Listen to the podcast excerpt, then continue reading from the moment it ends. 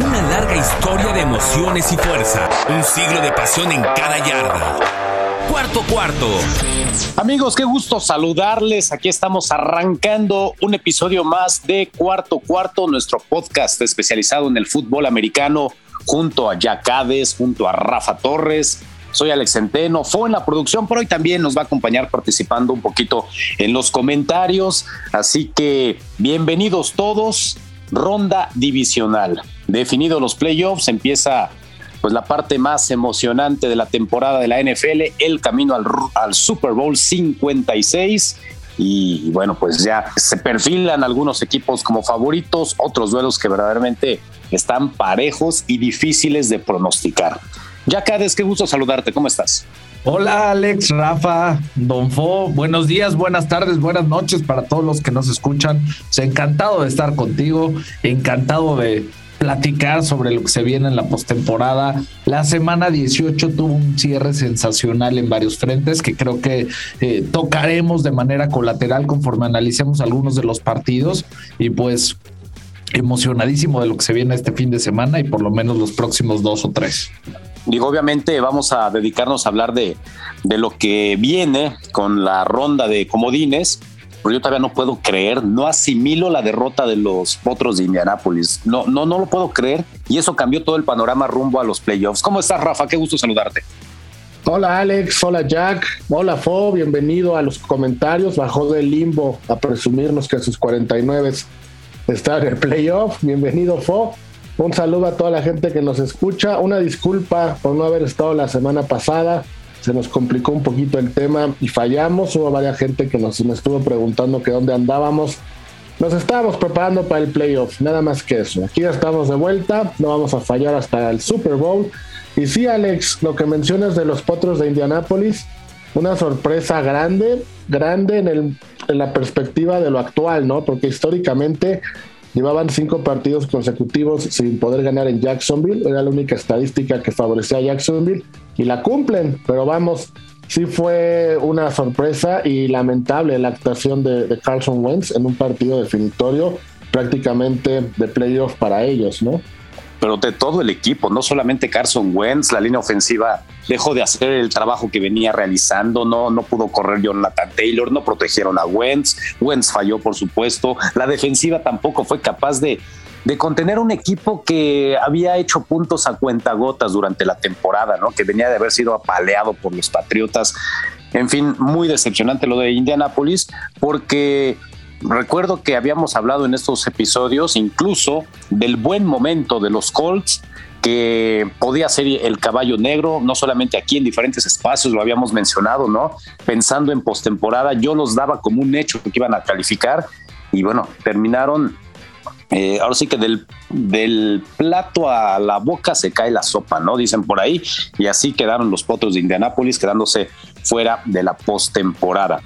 Y, bueno, eh, eso le abrió la posibilidad a Pittsburgh de meterse, a los Raiders ganándole a los cargadores en un juego increíble que todo indicaba, o sea, había la posibilidad de que empataran y entraran los dos, y bueno, hasta la última jugada del tiempo extra se definió que no terminara en empate. Ese juego fue increíble y angustiante para los aficionados a los Steelers. Mi querido Fo, qué gusto saludarte.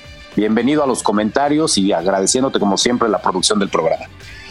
Por el contrario, Alex, Jack, Rafa, muchas gracias por invitarme y dejarme participar. Y qué interesante última semana del NFL, la primera temporada que tenemos 18 jornadas de actividad en este emparrillado. Y lo más eh, sorprendente, eh, una temporada también cargada de sorpresas y justamente a platicar de estos, eh, de esta división oeste de la conferencia nacional cuyos favoritos terminan perdiendo y lo, sorprendente. Arizona teniendo la posibilidad de calificar como primero y pierde en su casa contra Seattle.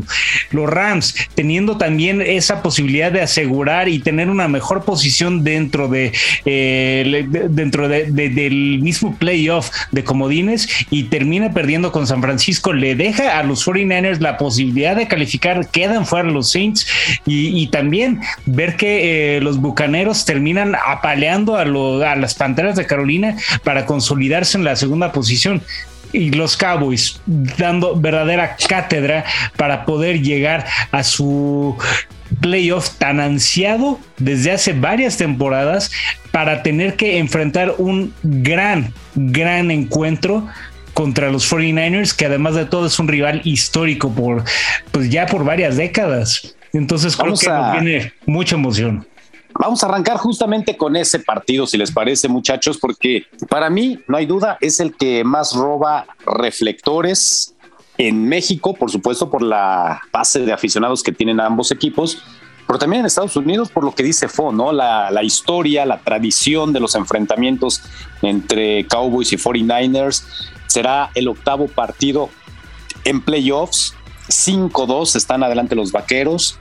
Eh, normalmente se han encontrado en finales de conferencia. Eh, recién se celebraron los 40 años de aquella atrapada magnífica de Dwight Clark de catch a pase de Joe Montana en el playoffs de la temporada del 81. Eso fue el 10 de enero del 82, con el que eliminan y dejan fuera a los vaqueros de un posible Super Bowl pasan los 49ers y bueno, a la postre serían campeones, pero eh, te habla de una gran rivalidad histórica, dos equipos de, gran tradición, cinco Super Bowls cada uno de ellos, cinco victorias de Super Bowl cada uno de ellos. Y, bueno, Jack nos hace recordar también esas batallas épicas de principios de los 90 con esta dinastía de los Cowboys. Después los 49ers llegaron a un Super Bowl el 29, también derrotando a los Cowboys en una final de conferencia. En fin, hay mucha historia y nos hace revivir justamente este enfrentamiento ahora en la ronda de comodines. Todo eso que ha marcado estos dos equipos, ¿no, Jack? Sí, la verdad digo, te hablo de manera personal, son los dos equipos que más seguía mi papá desde que yo era chico. Digo, él decía mucho de los 49ers de Montana, pero su equipo eran los Cowboys. De ahí a mí me tocó, pues, sobre todo, observar lo que decías, lo de los noventas, ¿no? Esa fuerte rivalidad que año con año tenía partidos en temporada regular y en playoffs, eh, muchas ocasiones en rondas divisionales, la mayoría ya en finales de conferencia sí fue más destacado el desempeño, sobre todo los primeros cuatro o cinco años de la década de los Cowboys, pero pues siempre los tiros súper interesantes contra Steve Young, ese Troy Aikman con Yatra Young era tremendo. Y si bien es cierto que quizás durante los últimos 20 años ambas escuadras pues, no han dado tanto que hablar, sobre todo en, momentos simultáneos, ¿no? Pensando en que quizás los años en donde San Francisco llegó a colarse y llegar hasta el Super Bowl eran años en donde no pintaban los Cowboys, pues siempre es eh, una rivalidad que, prende bastante. Y yo te diría, si me preguntas básicamente fuera de la división de los Cowboys, quién es el equipo al que más disfrutas vencer, definitivamente tendría que decirte que a los 49ers de San Francisco.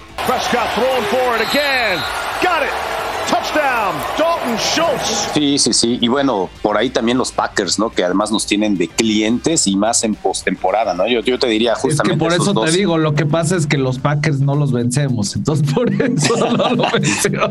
E-, ese es buen punto, ¿eh? A los Packers no les ganamos. A San Francisco sí le. O sea, Dallas sí le suele ganar, ¿no? Entonces, va, va a ser un partido de pronóstico reservado. Dallas sale como favorito, Rafa, para el partido.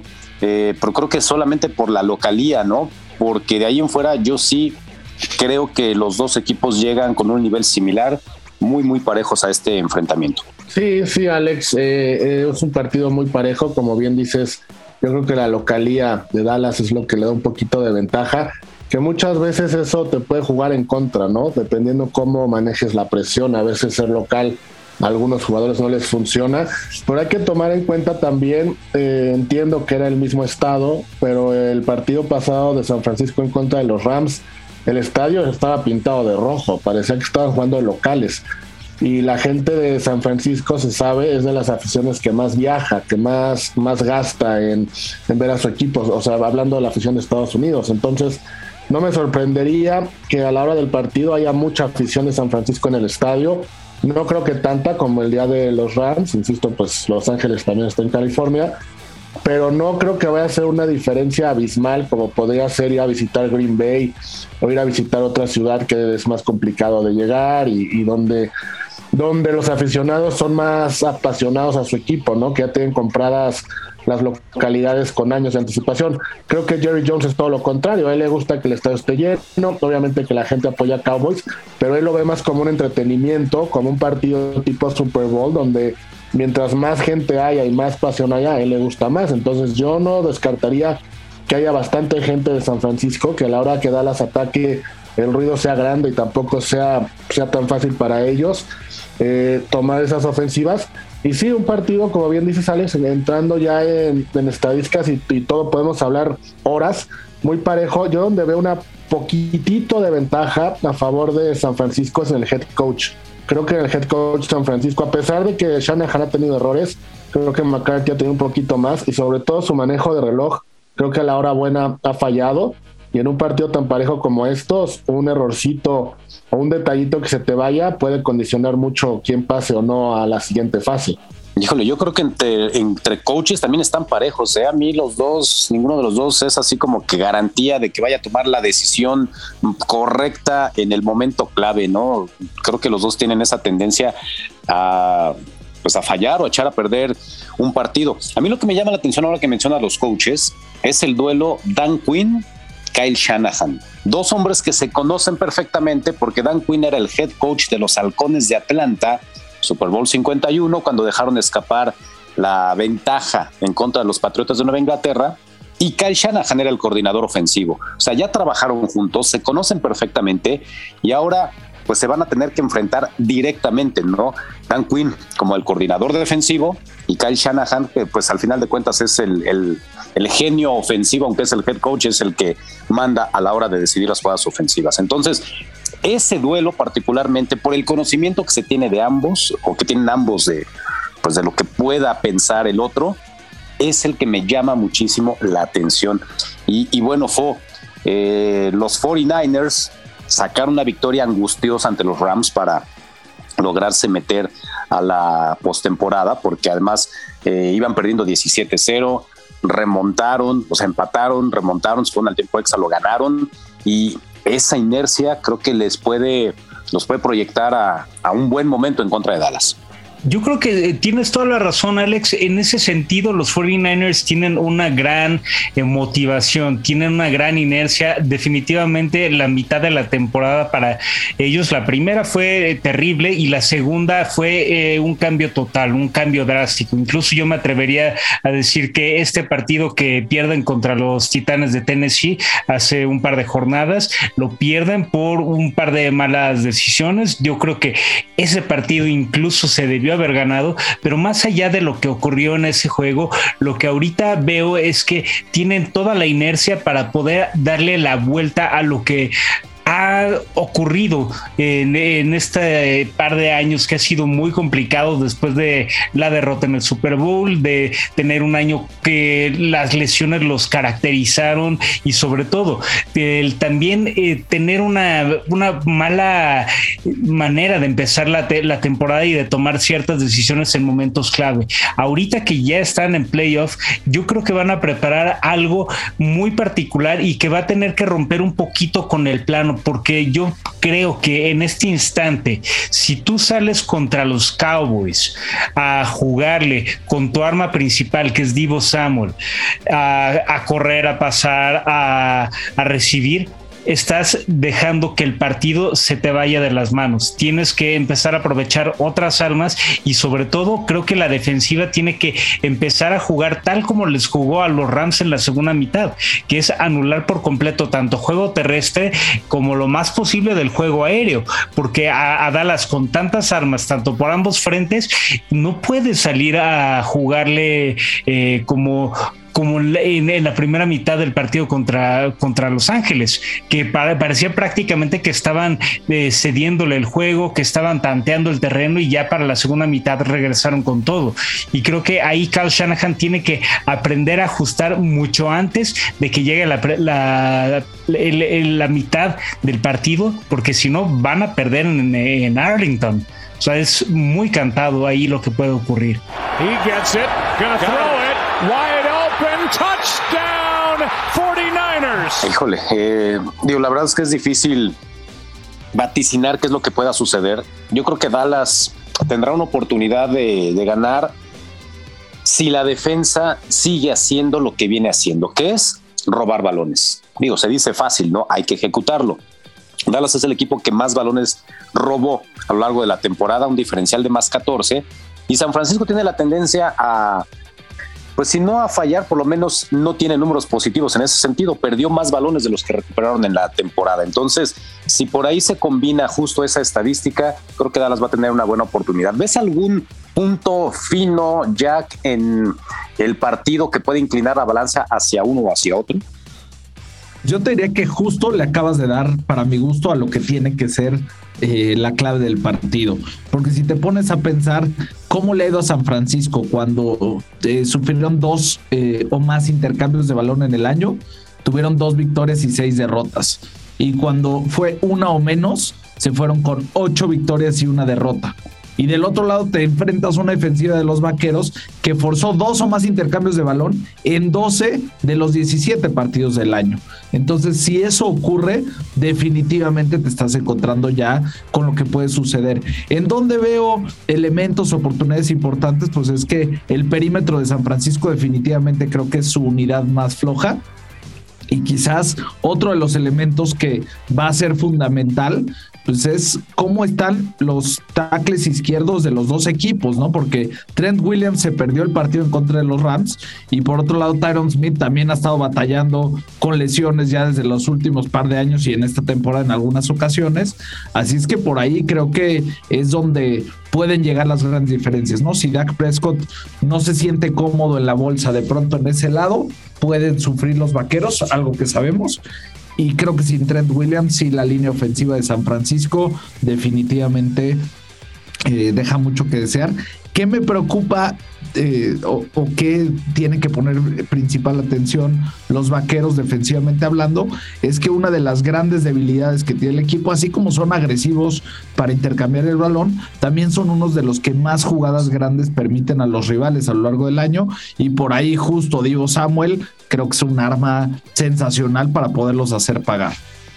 Definitivamente. Yo, yo de verdad cuando veo eh, hombre a hombre, analizas el roster de cada uno de los equipos, el estilo de juego, yo sí veo un partido muy, muy parejo, ¿no? Creo que los dos llegan con con eh, paridad de fuerzas, ¿no? Muy, muy similares en ofensiva y defensiva. Rafa, ¿algún otro punto o cambiamos de partido?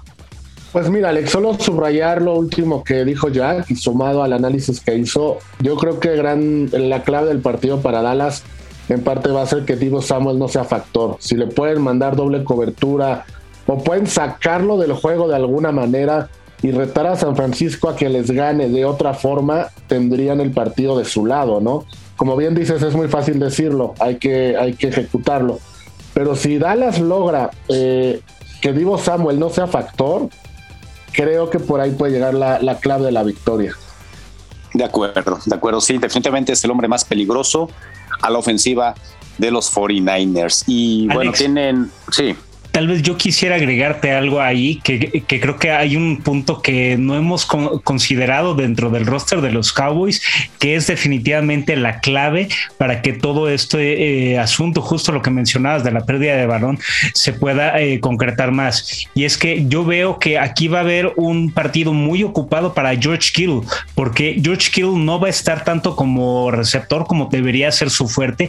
Lo veo más trabajando todo el tiempo para tratar de anular los espacios en los que puede entrar Micah Parsons. Micah Parsons definitivamente va a ser el arma clave de los Cowboys, tanto para frenar por aire como para frenar por tierra y sobre todo para ponerle una presión a Jimmy Garoppolo que sabemos que no es uno de los mariscales que mejor pueden lidiar con la presión y, e incluso yo espero que las jugadas de pase vayan a ser eh, como han sido la tendencia a lo largo de estas victorias de saca la jugada, dos pasos y a tirar el envío. E incluso si alguien se coloca más cerca del receptor, eh, Jimmy Garoppolo suele tirar los pases un poco atrasados. Entonces, en ese sentido, pueden inclinarse más la balanza hacia, hacia el equipo de Texas porque eh, Garoppolo fallando tanto en cuanto a la precisión de esos envíos va a poder eh, darle mucho más paso, mucho más ventajas a las coberturas de anticiparse y robar los balones. Pero si Micah Parsons está libre o tiene un partido eh, a modo, va a ser imposible para San Francisco el hacer cualquier tipo de, oportunidad, tanto por tierra con, con Elijah Mitchell como por aire, dígase Divo Samuel, eh, Brandon Ayuk, lo que sea, porque el que no va a tener tiempo va a ser Garópolo. Pues sí, pues sí. Pues la verdad es que va a ser un partidazo. Hay mucha expectativa en este juego y, ojalá responda ¿no? a, las expectativas. Hay mucha historia también. Veremos, veremos cómo se desarrolla. Vayámonos eh, pues con otros partidos porque hay mucho de qué platicar. Yo me iría con el duelo entre Pittsburgh y Kansas City. ¿Por qué este? Bueno, una, pues porque también va a ser uno de los juegos más atractivos para la afición en México. La, presencia de la afición de Pittsburgh es, es impresionante. Estuvieron a nada de quedarse fuera de playoffs, lograron su calificación y puede representar el último juego en la carrera de Ben Roethlisberger. Puede porque obviamente si pierden los Steelers, pues hasta ahí habrá llegado Ben Roethlisberger. Curiosamente, el último partido que ganó Pittsburgh en una postemporada fue hace cinco años en Arrowhead. Estaba el Big Ben, no tuvo una gran actuación, ganaron ese juego 18-16 con seis goles de campo de Chris Boswell. Eh, en aquel entonces, pues era Alex Smith, todavía el coreback de, de los jefes de Kansas City. Eh, estaba terminando de jugar en el colegial Patrick Mahomes. Pero bueno, ahora con Patrick Mahomes y esta ofensiva de los jefes de Kansas City, son ampliamente favoritos los Chiefs. Ya se enfrentaron hace tres semanas. Kansas City aplastó a Pittsburgh 36 puntos a 10. ¿Podemos esperar algo distinto de este partido? Empiezo ahora contigo, Rafa. ¿Crees que se pueda dar la sorpresa? ¿Crees que Pittsburgh pueda ser capaz de hacerle frente a Kansas City? Pues mira, Alex, de que hay alguna ligera posibilidad la hay, de que crea que vaya a pasar, no creo que vaya a pasar. Pittsburgh te está promediando por juego 20 puntos en la temporada y si se eh, limita a ese promedio, creo que Kansas City les va a ganar por mucho más, muy parecido a lo que vimos en la semana que comentas. Yo creo que el haberle ganado a los Ravens en tiempo extra, que los Colts perdieran, que los Raiders y los Chargers no empataran, como se dio el partido, fue una bola de casualidades del destino para que Ben Roethlisberger se retire en un partido de playoff. Creo que muchos, y me incluyo, vamos a ver el partido principalmente por eso, porque queremos ver a Ben eh, su último partido en un playoff, en un ambiente eh, pues de playoff divertido, en un ambiente de Kansas City que va a buscar llegar al Super Bowl nuevamente y eso será todo, ¿no? Realmente no espero un partido parejo, no espero un partido divertido en el ton de que haya para los dos lados. Yo creo que si mal, si no me equivoco, el partido podría estar resuelto por ahí del tercer cuarto, así así lo veo yo. ¿Cómo lo ves tú, Jack? Coincido plenamente con, con, lo que dice Rafa y realmente es porque a Pittsburgh le he visto muy poco a lo largo de la temporada y sobre todo en las últimas semanas. Si bien es cierto que lograron mostrar cierta resiliencia y por ahí algunos partidos los obtuvieron y ganaron de buena manera. Híjole, me cuesta muchísimo trabajo ver una fortaleza ofensiva que pueda eh, de alguna manera hacerle partido a Kansas City, porque además los jefes pues eh, vinieron de menos a más defensivamente hablando, si analizamos lo general de la temporada, el cambio por ahí, justo de hecho generado ni más ni menos que por Pittsburgh, ¿no? Porque mandaron por ahí a Ingram a media temporada y la verdad es que le ha venido muy bien a la defensa de Kansas. Digo, ellos, él, él y, todos eh, como que se acomodaron de mejor manera. Por ahí siento que sí tendrá un par de jugadas y todo interesante, pero igual, si te pones a pensar la semana pasada, Pittsburgh pues, apenas puede ganarle un equipo de Baltimore muy mermado. Y eso es como ha estado eh, el equipo en general. Entonces no tuvo alguna eh, victoria así que digas categórica el equipo de Pittsburgh sobre la cual creo que se pueda construir. Pasó más por lo que dejó de hacer Indianapolis en las últimas dos semanas que realmente por mérito propio. Digo, su mérito fue mantenerse vivo y ganar esos dos partidos pero yo no le veo mucho al equipo de Pittsburgh en, términos ni ofensivos ni defensivos. Y insisto, no creo que a nivel perímetro, a nivel linebackers, tengan con qué pelearle a Patrick Mahomes y todas las armas que tiene. Quizás, digo, lo más interesante puede ser ver a TJ Watt haciendo de las suyas, porque la verdad tiene un año sensacional, Y a lo mejor ahí está la diferencia, ¿no? Porque en el primer partido contra contra los jefes, nada más pudo jugar en el 55% de los snaps defensivos. Eso puede ser clave, sin duda, ¿no? Lo que pueda ofrecer TJ Watt a esta defensiva, que por cierto, ¿no? Como dato, es el primer equipo en la historia de la NFL en ser líder en capturas en cinco temporadas consecutivas. O sea, es un dato clave, me, me, me sorprende y en gran parte por lo que hace TJ Watt. Justamente, ¿no? Pero creo que Kansas City tiene el antídoto para evitar la presión. Su ofensiva es tan rápida, tan ágil, de pases eh, rápidos. Además, Mahomes es un tipo que sabe detectar, sabe sentir el momento en que se siente presionado, moverse en la bolsa de protección, romper la jugada. Creo que le va a complicar. O sea, va a ser un muy buen duelo, pero creo que para Pittsburgh, que su clave en los últimos partidos ha sido eso, justamente ganar con su defensiva, ganar con la presión que le ejercen al coreback, les toca enfrente el coreback posiblemente más móvil y más inteligente para hacerlo en la bolsa de protección, ¿no? Que es Patrick Mahomes o uno de los que mejor lo hacen. Entonces, sí, sí va a ser eh, una buena estrategia ahí, cómo se puedan ir contrarrestando. ¿Tú ves algún otro detalle, Fo, que, que pueda inclinar la balanza hacia uno o hacia otro? Pues francamente no, yo concuerdo con ustedes. Yo creo que aquí Kansas City tiene un partido no a modo, porque creo que en la NFL ya no existen los partidos a modo y los potros de Indianapolis nos lo demostraron la semana pasada, pero lo que sí pienso es que eh, en este momento eh, Pittsburgh no, no, significa una mayor amenaza. La defensiva de Kansas City ha ajustado mucho eh, después de la segunda mitad de la, de la campaña y creo que también ofensivamente es un cuadro superior entre las lesiones, entre los diferentes factores, creo que lo único que tiene en este momento Pittsburgh a tope es la motivación y la inspiración para poder despedir dignamente a Ben Roethlisberger, pero de ahí en fuera no le encuentro otra razón u otro factor que le pueda dar la vuelta ante un equipo tan experimentado en playoff como son los Kansas City Chiefs.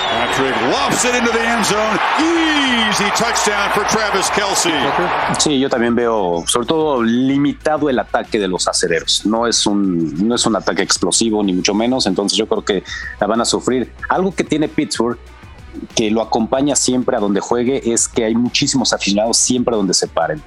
Si hay un estadio donde puede haber realmente poca afición de Pittsburgh es justamente en Kansas City, ¿no?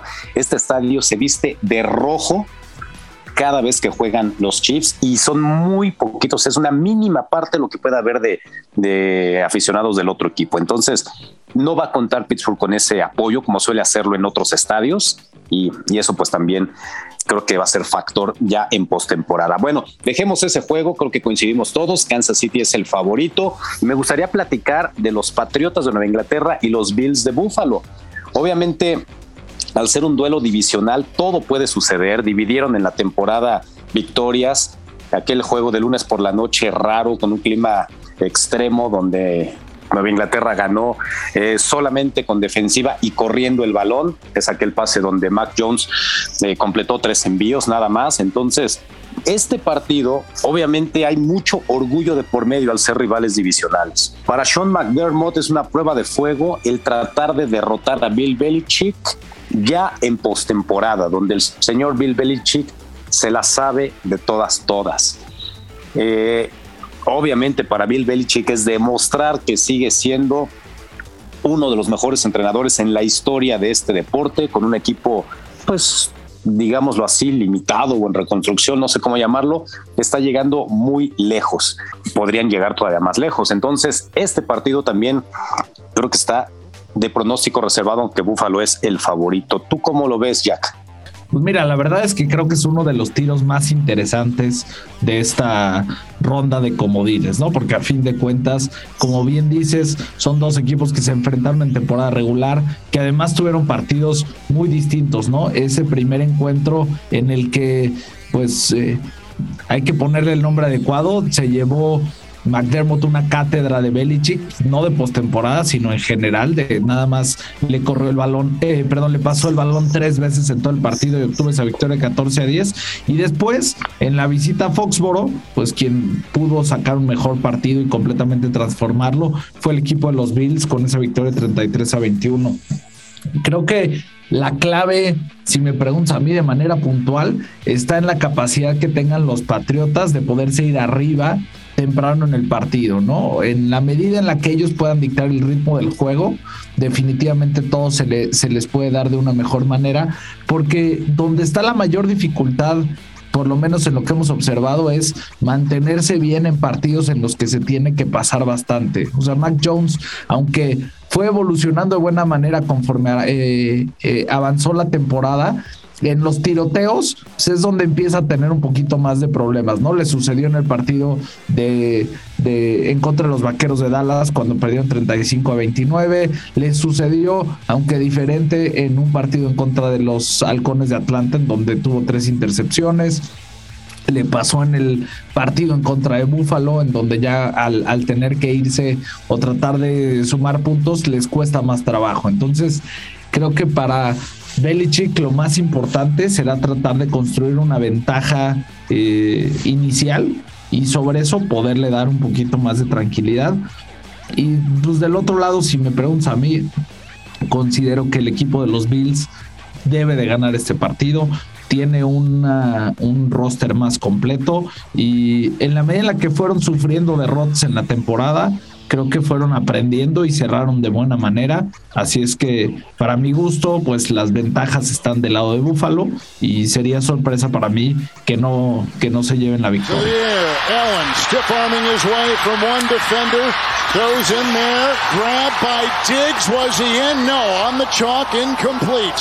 Creo que el terreno está como para que obligues a los corebacks a ganarte el partido. Y obviamente, ¿quién tiene mayor peso en estos momentos, creo que Josh Allen, ¿no? Hay que poner la presión al novato, que sienta lo que es un playoff de la NFL, aunque haya sido campeón en el colegial y sepa lo que es un partido de presión, no es lo mismo un partido de presión en la NFL, donde hay pues muchísimo en juego, ¿no? Entonces, Rafa, no sé si, si coincidas en esto, pero yo creo que si se va al terreno de que lo tienen que definir los corebacks, no hay duda, me quedo con Josh Allen. Sí, sí, yo coincido con, con, lo que dice Jack y con lo que dices tú. Y nada más agregar eh, un poquito más a favor de Buffalo. Están más sanos, el equipo de Buffalo está más sano en general. Los, los, los Patriots tienen gente lastimada, o por lo menos no al 100% en la zona defensiva, sobre todo. En la semana pasada se lesionó a Christian Barmore, el rookie, que estaba haciendo una temporada extraordinaria. Se lesionó la rodilla en el partido contra los Delfines. Y en cambio los Bills son más sanos, como dice Jack, es un roster, yo también creo que es mejor. Entonces, si no se dan sorpresas, yo creo que Buffalo debe de ganar. Y tomar en cuenta, bueno, ya lo dijo Jack, pero el partido que ganó Patriots, a mí ese partido, con todo respeto, yo no lo contaría. O sea, sí contaría que Belichick dio una cátedra y todo, pero pues ni siquiera se pudo jugar bien. El aire era durísimo, los jugadores estaban como muy desconcentrados. Entonces no lo contaría en temas de, de estadísticas o lo que ya se vio, porque no fue un partido normal. Lo que yo creo que vamos a ver es más cercano a lo que pasó en el segundo partido, donde ahí sí eh, Josh Allen tuvo uno de sus mejores partidos de la temporada y demostró por qué es el coreback que es, ¿no?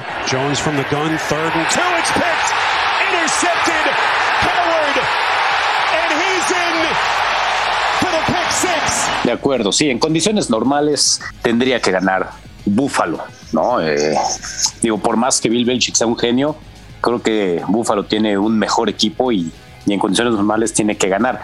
No sé, Fo, si quieras eh, o tengas un punto de vista distinto. Pues realmente no tengo eh, tanta eh, diferencia. Yo creo que sí es un partido en el que va a tener que madurar muchísimo Matt Jones y no creo que tenga ahorita todavía los argumentos Nueva Inglaterra como para poderle dar la vuelta a este escenario, pero también creo que los Bills tienden mucho a ponerse el pie solitos. Entonces eh, creo que no es tampoco tan cargado hacia los Bills, sobre todo porque aunque estén en, la mayor comodidad jugando como locales, creo que también pueden hacer que las cosas se les compliquen de una manera en la que menos esperan y es justamente cuando el mismo Josh Allen empieza a sabotearse y eso es algo que ocurre eh, más recurrente de lo que creemos que pasa.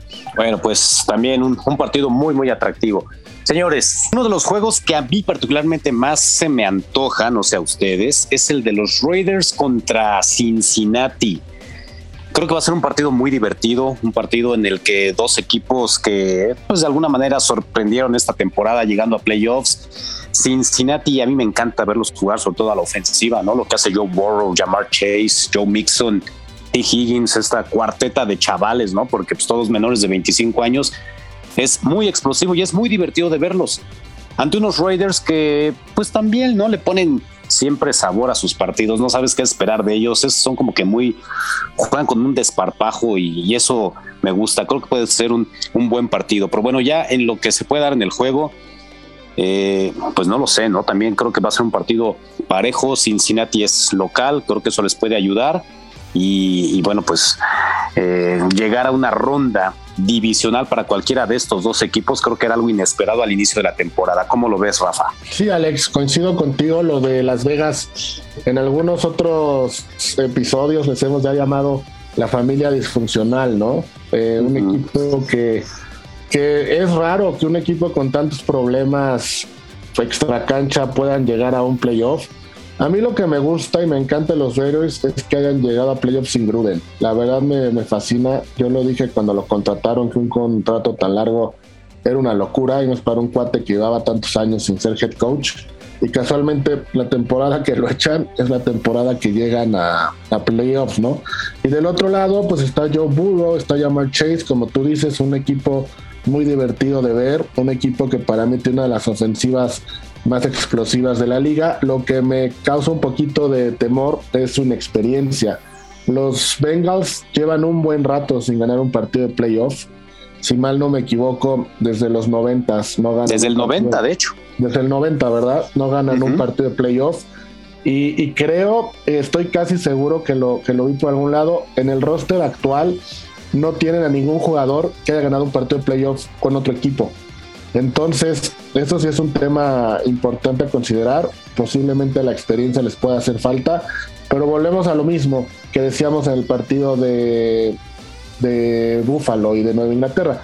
Si se dan las cosas normales, si no hay algo extraordinario, creo que los Bengals tendrían que pasar a la siguiente ronda, cortar ya esa racha de tantos años sin pasar a playoffs y Las Vegas, insisto, con el, la temporada que tuvieron, ya deben darse por, por bien servidos, ¿no? Es raro que, de hecho, es la primera vez en la historia también de la NFL que un head coach interino lleve a un equipo a playoffs.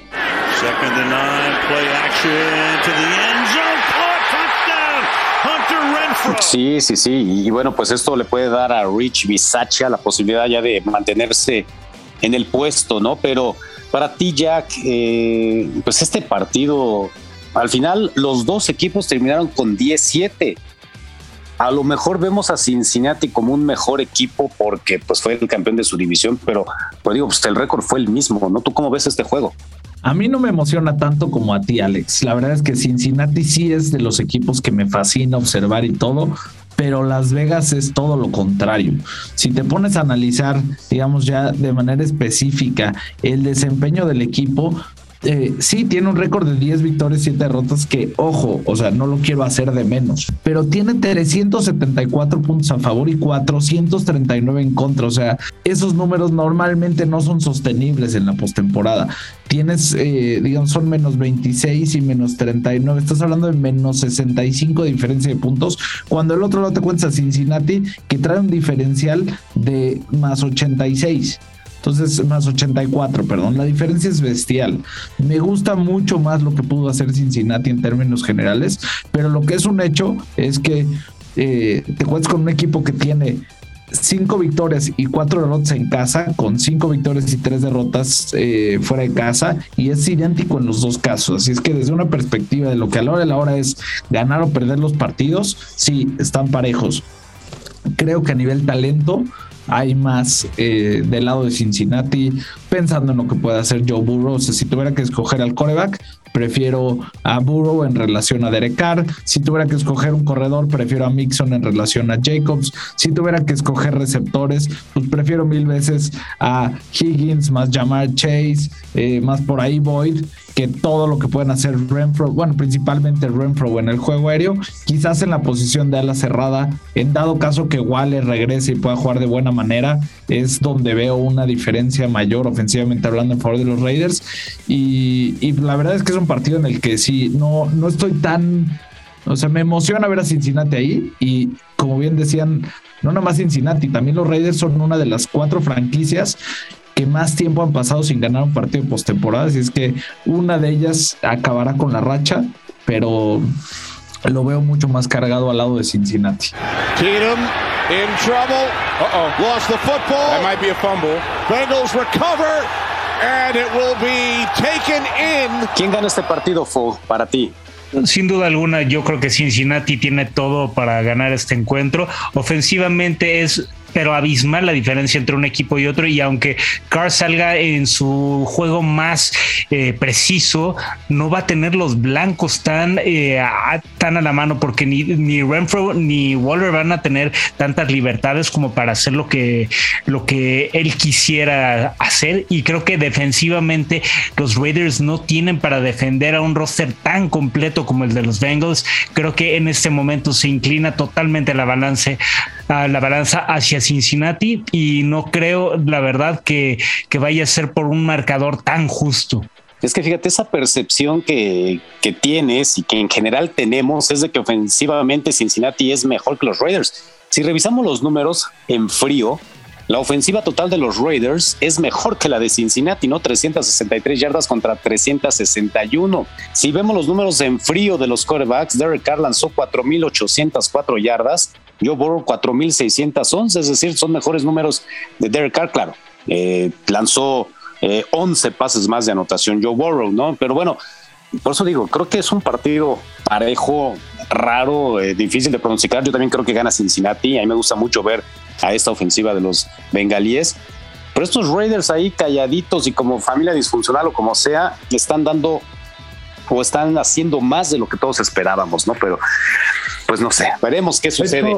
De hecho, yo creo, Alex, que si en un partido hay sorpresa, quitando San Francisco Dallas, que ahí el que gane no lo puedes considerar sorpresa por lo parejo que está. Pero si en un partido se puede dar una sorpresa, creo que es en este. ¿eh? Creo que Las Vegas podrían dar una sorpresa a Cincinnati. Pues sí, sí, sí, sí, yo también, yo también lo creo. La verdad, creo que gana Cincinnati, pero para nada descartaría a los Raiders. Quien de plano sí veo muy sólido con la ventaja a su favor y descarto por completo una sorpresa es el duelo entre Tampa Bay y Filadelfia. Creo que los Bucaneros es... Eh, no, no quiero sonar despectivo ni grosero, pero creo que es mero trámite el presentarse a jugar el domingo en contra de los de las Águilas de Filadelfia. Creo que ese partido lo van a ganar tranquilamente los Bucks. Así lo veo yo. No sé si alguno de ustedes ve la posibilidad de que Filadelfia se imponga. ¿Cómo lo ves tú, Rafa? No, no, tampoco, Alex. Yo también creo que, que se va a llevar el partido Tampa. De hecho, mira, aquí hay una lista. Te voy a dar esta lista de jugadores, a ver ustedes qué opinan. Teddy Bridgewater, Sam Darnold, Jake Fromm, Garrett Gilbert, Jared Goff, Taylor Henke, Matt Ryan, Trevor Simeon y Zach Wilson. Quitando posiblemente a Matt Taylor, que, a Matt Ryan, perdón, que es el mejor de todos. Esos son los corebacks que Filadelfia le pudo ganar esta temporada. Nunca se han enfrentado esta temporada a un coreback como Tom Brady y ganándole, y, le han podido ganar. Entonces, yo sí veo que la defensa de Filadelfia no tiene con qué, con qué contrarrestar ni a Brady ni a toda su, su, su ofensiva y veo un partido altamente disparejo. Además, Tampa Bay ya recupera lesionados, estará de regreso Lamonte David en la defensiva. Eh, empiezan a recuperar algunas piezas clave que, bueno, pues obviamente también fortalecen a la unidad que, en mi punto de vista, los llevó al título, o sea, que realmente fue la defensiva el año pasado ya. Sí, la defensa fue lo que hizo la gran diferencia en la postemporada y sobre todo en aquel Super Bowl en contra de Patrick Mahomes y sus secuaces. Coincido en el análisis de que es un partido que parece a modo para la escuadra de Tampa Bay y aquí yo igual no visualizo un escenario en donde puede existir un, una victoria por parte de Filadelfia.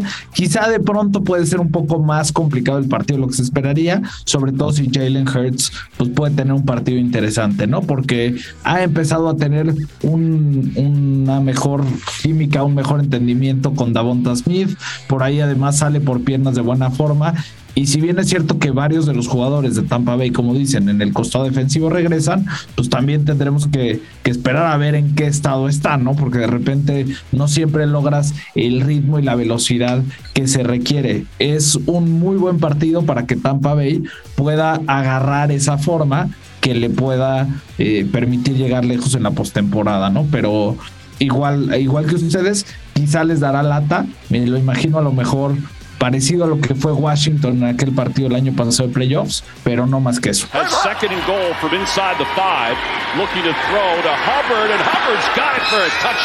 Y bueno, Leonard Fournette, ¿no? También estaba leyendo que estará de vuelta, entonces sí, Tampa Bay se aproxima a tener a su plantel al 100% para esta parte que es la más importante de la campaña, ¿no? Ya los playoffs. ¿Tú cómo lo ves ya, eh, Fo? Yo también lo veo muy inclinado hacia la balanza eh, de más, bien hacia el lado de la balanza de Tampa Bay.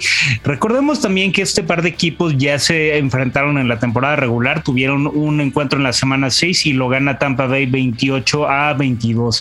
Este partido ya lo tenían eh, dominado los Bucaneros desde el tercer cuarto, ya tenían los 28 puntos que con los que finalizaron y Filadelfia apenas eh, había acumulado 14 a lo largo de tres cuartos. Pero yo creo que Filadelfia empezó a ajustar y le hizo el partido un poco más cerrado hacia el final y, ya no fue tanto en el tiempo basura, sino que eh, Filadelfia empezó a ajustar las cosas para la segunda mitad y creo que ahí es donde empezaron a encontrar un poco los puntos flacos dentro de la escuadra de los Bucaneros que tal vez se confiaron un poquito más de la cuenta eh, en ese instante.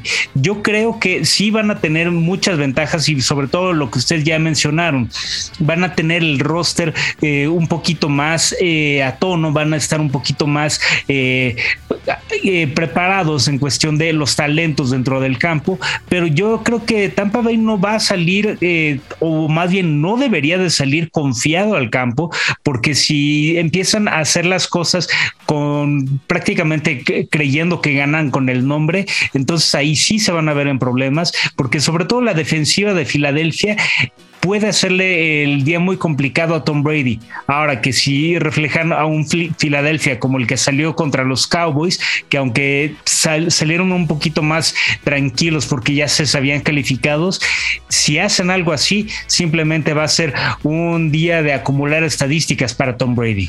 Watkins for the touchdown for the Eagles, 36 yards. Que bueno, que en ese partido pues tenían muchas ausencias, ¿no? Las Águilas de Filadelfia y, bueno, pues eso al final también repercutió en la paliza que se llevaron. Yo creo que este partido lo va a definir Tampa Bay y rápido, ¿no? Ese 28 o 22 que mencionas que, que se dio en la temporada, incluso creo que pues parece un partido parejo. Yo veo, al menos yo espero que Tampa Bay gane este juego de manera tranquila, de manera holgada. Bueno, Lunes por la noche, señores. Primera ocasión que habrá lunes por la noche en playoffs. Arizona contra los Rams. Dividieron en la temporada, equipos divisionales, ambos ganaron de visitantes. Y bueno, creo que los Rams se armaron para ser campeones, no hay duda. O sea, apostaron todo, dejaron todo para ser campeones esta temporada. Pero los Cardenales también, ¿no? Tienen un muy buen equipo, también se reforzaron en esta temporada vaya, es un juego que, que, se antoja muchísimo, que qué lástima para el que vaya a quedar eliminado, pero yo noto en los Rams cierta presión justamente por el hecho de que se armaron para ser campeones, de que el Super Bowl es en casa y bueno, pues históricamente eso pesa. Obviamente Tampa y Tom Brady rompieron con ese mito el año anterior, pero, pero bueno, pues estamos hablando de, de Tom Brady. Matthew Stafford creo que no tiene ese peso y ahora está a prueba después de que lo trajeron con bombo y platillo. Está a prueba porque si puedes acumular muchas estadísticas, pero señor, no te contratamos para acumular estadísticas, te contratamos para ganar campeonatos y aquí es donde quiero ver realmente a Matthew Stafford. ¿Cómo ves este partido, Jack? Bueno, creo que le diste al clavo, ¿no? Desde la perspectiva general, podemos hablar de dos escuadras sumamente completas. Sí creo que los Rams pues en términos de contrataciones, de eh, lo que hicieron a lo largo de la temporada, ¿no? Eh, no nada más el cambio para ir por Matthew Stafford, sino el aventar la casa por la ventana para traer a Von Miller, eh, el decidir ir por Odell Beckham Jr. en su momento para terminar de redondear el equipo, pues son elementos que tenemos que considerar y que son fundamentales. Claro que los dos equipos tienen jugadores con qué defenderse y Matthew Stafford, digo, más allá de las estadísticas, arrancó la temporada muy bien y se fue desfigurando de manera importante conforme fue avanzando la campaña, ¿no? Varios partidos con dos o tres intercambios de balón, incluido el, de la última derrota en contra de San Francisco, y pues ahí es donde está el, el peso más importante, ¿no? Porque creo que es donde puede haber un elemento fundamental. Lo que sí considero es que en las últimas semanas el desempeño de los Rams ha sido por mucho, digamos, en global, superior al de Arizona, a pesar de los intercambios de balón de Stafford. Los Cardinals, pues hay que considerar que arrancaron 7 y 0 y terminan con un récord de 11 y 6. Entonces, quiere decir que terminaron por perder 6 de sus últimos 10 partidos. Y, creo que eso es uno de los elementos a contemplar. La el posible regreso de JJ Watt creo que puede ser uno de los eh, elementos que cambien de nuevo, en dado caso que esté en una muy buena condición, la manera en la que se comporta la defensiva de Arizona, porque eso sí los impactó negativamente, ¿no? To Connor, slips away from Brooks, hurdles his way, and he is in for the touchdown. Arizona perdió cuatro de los últimos cinco. El único que ganó fue ese juego contra los vaqueros, ¿no? Que, que bueno, ya mejor ni lo recuerdo porque me vuelve a dar coraje. Pero, pues en efecto, no cerraron bien los Cardenales y esa tendencia, Rafa, creo que puede acarrearla, arrastrarlas a los playoffs. Sí, y sumemos que DeAndre Hopkins sigue sin poder jugar, sigue lastimado. James Conner y Rodney Hudson, el, el, centro ya regresaron, pero no van a estar al 100%. Esa es una parte importante de la ofensiva de los Cardinals. Hay que ver cómo van a estar. Y del lado de los Rams, su tendencia es al revés. A pesar de que Matthew Stafford ha tenido muy malas decisiones y otras buenas, han ganado cinco de sus últimos seis partidos, ¿no? Entonces vienen, vienen con inercia importante. El último que perdieron fue contra 49ers, que ya lo platicamos. Y lo de Matthew Stafford, a mí, a mí la verdad no me preocupa tanto. Me deja tranquilo por un tema, porque está rodeado de gente muy experimentada. A diferencia de lo que platicábamos con los Bengals, creo que Stafford es la primera temporada que vivió partidos realmente importantes en noviembre y en diciembre. Con Detroit normalmente en esas instancias ya estaba eliminado. Entonces para él fue un escenario nuevo, ¿no? Creo que ya eso le va a servir de experiencia. Creo que ya sabe lo que es jugar bajo presión por estos partidos que vimos y aún así ganaron. Entonces eh, creo que en el playoff en casa eh, arropado por todos sus compañeros, le va a ir bien. No, no dudo que tenga algún error, pero creo que le va a ir bien. Eh, y creo yo, no sé ustedes cómo lo vean, pero creo que los Rams es el equipo que tiene el techo más alto de todos los que están en el playoff. Si realmente se concentran y juegan al nivel que tienen, yo veo un roster talentosísimo y nadie les podría ganar. Su peor rival son ellos mismos. Entonces, en este partido yo doy como favorito a los Rams por eso. No creo que Arizona tenga para ganarles. Pero pues es un juego divisional y seguramente va a ser un juego parejo.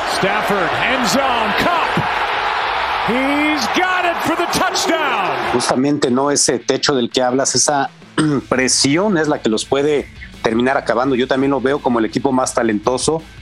Es un Dream Team, ¿no? Ofensivo y defensivo. Entonces, sí, sí creo que solamente ellos serían los únicos que se pueden poner el pie. ¿Tú cómo lo ves, Fo? Yo creo que en este partido hay una enorme diferencia entre ambos equipos y es justamente la experiencia. Mientras que Sean McVay ya tiene varios juegos, incluyendo un Super Bowl dentro de todo su historial en playoff, eh, lo que tiene Cliff Kingsbury es absolutamente nada. Este es su primer encuentro en playoff y viene en una mala inercia el equipo de Arizona. Entonces yo creo que todo esto va a terminar por pesándole, por pesarle, eh, perdón, a los Cardenales lo suficiente como para poder dejar que eh, los Rams con esta experiencia, con este talento, con esta capacidad para poder llevar estos juegos de alta presión a su máximo, termine por eh, cargarles completamente el juego hacia su lado. Entonces no creo que eh, no creo eh, que, Arizona pase de darle un muy buen juego a un rival divisional como son los Rams pero justamente al ser rivales divisionales y al conocerse también, creo que también hay que darle el beneficio de la duda a estos Cardenales que podrían encontrarle un punto débil o un algo a estos Rams como para hacer que no sea tan fácil el encuentro y más, más allá de la facilidad, como para que eh, puedan darle una sorpresa en su propio campo a unos Rams que, aunque vienen con buena inercia, pueden también eh, dejar estos puntos importantes y hacer que eh, Matthew Stafford cometa los errores y tenga la presión suficiente como para no poder soportar la carga de un playoff. Pues veremos, veremos qué sucede en este partido, como en todos, pero bueno, no sé, me cuesta trabajo decidirme quién lo gana, me voy a quedar con los Rams simplemente pues por la localía, por lo que ya hablamos, ¿no? De que es un equipo armado para ganar. Pero bueno, Arizona fue el mejor visitante toda la temporada, ¿no? Entonces, creo que juegan mejor fuera de casa que en casa, al menos así los números lo avalan. Entonces, será, será un buen partido y será en lunes por la noche. Pues después de haber platicado esto, señores, no sé si quieran comentar algo más ya rumbo a los playoffs, algo que se nos haya pasado. Yo rápido, Alex, nada más preguntarles quién creen que ha sido la, máxima decepción de equipos que no calificó a playoffs. Yo pondría a Cleveland y pondría a Indianapolis, a, los dos en el mismo nivel.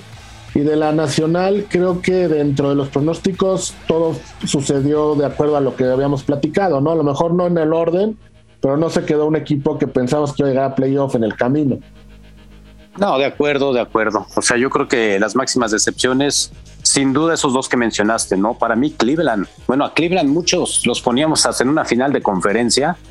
Hubo quien lo llegó a poner hasta en el Super Bowl. Entonces, definitivamente Cleveland es la gran decepción del año. No sé si piensas lo mismo, Jack. Digamos que creo que la conferencia americana definitivamente Cleveland tiene que estar ahí.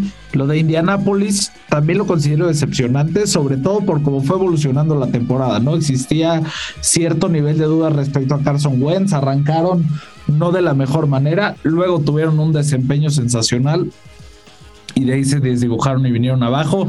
Por ahí quizás también lo de Miami es uno de los equipos que no estaba considerado, digamos, eh, como los fuertes candidatos, pero al menos después del desempeño de la temporada pasada, parecería que hubieran tenido oportunidad de hacer mejor las cosas.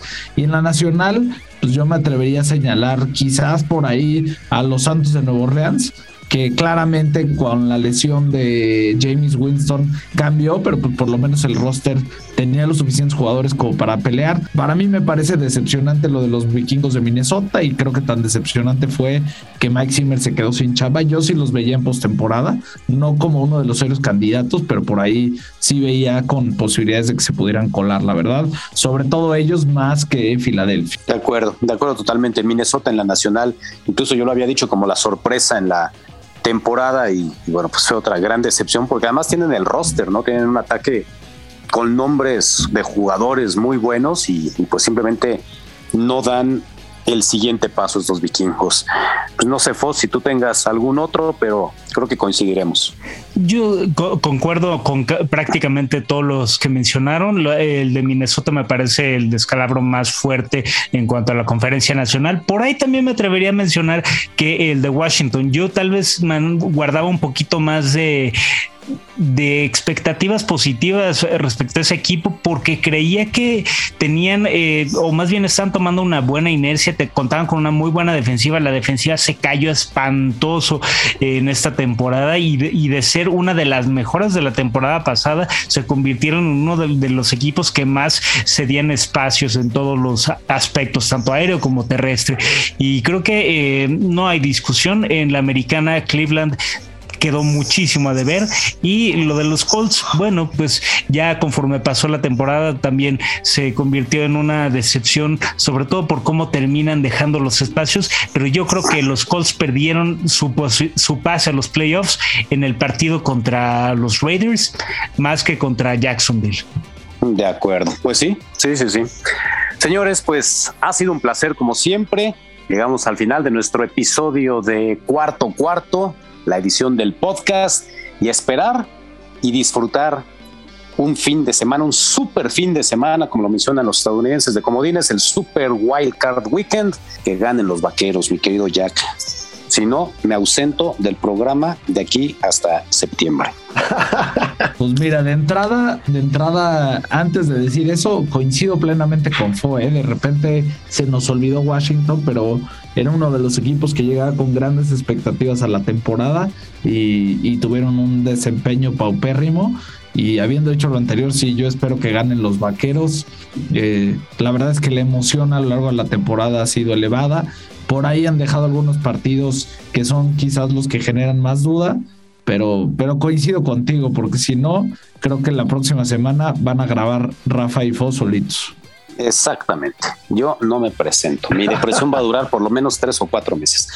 Washington, por cierto, ya está cerca de anunciarse el nombre. El 2 de febrero se anuncia el nombre de, de Washington y por ahí se andaba filtrando en estos días que Admirals es el, el nombre que parece está llevando la ventaja sobre el resto. ¿Les gustaría los Washington Admirals? Eh, está bueno, sí está padre, a mí sí me gusta. Los almirantes de Washington se traduciría, ¿no? Exacto, sí, sí, sí. Pues llegamos al final de esta emisión del podcast. Que gane su equipo favorito, si es que todavía está con Siempre y cuando, rumbo al Super Bowl que ganen 56. siempre y cuando sean los vaqueros, ¿no? Exactamente, que ganen a excepción de San Francisco. Difiero, Gracias. bueno. Pásenla bien a nombre de todos. Hasta la próxima. Ya tienes la información del fútbol americano. Ahora disfruta de una semana de adrenalina en los emparrillados de la NFL. Cuarto cuarto.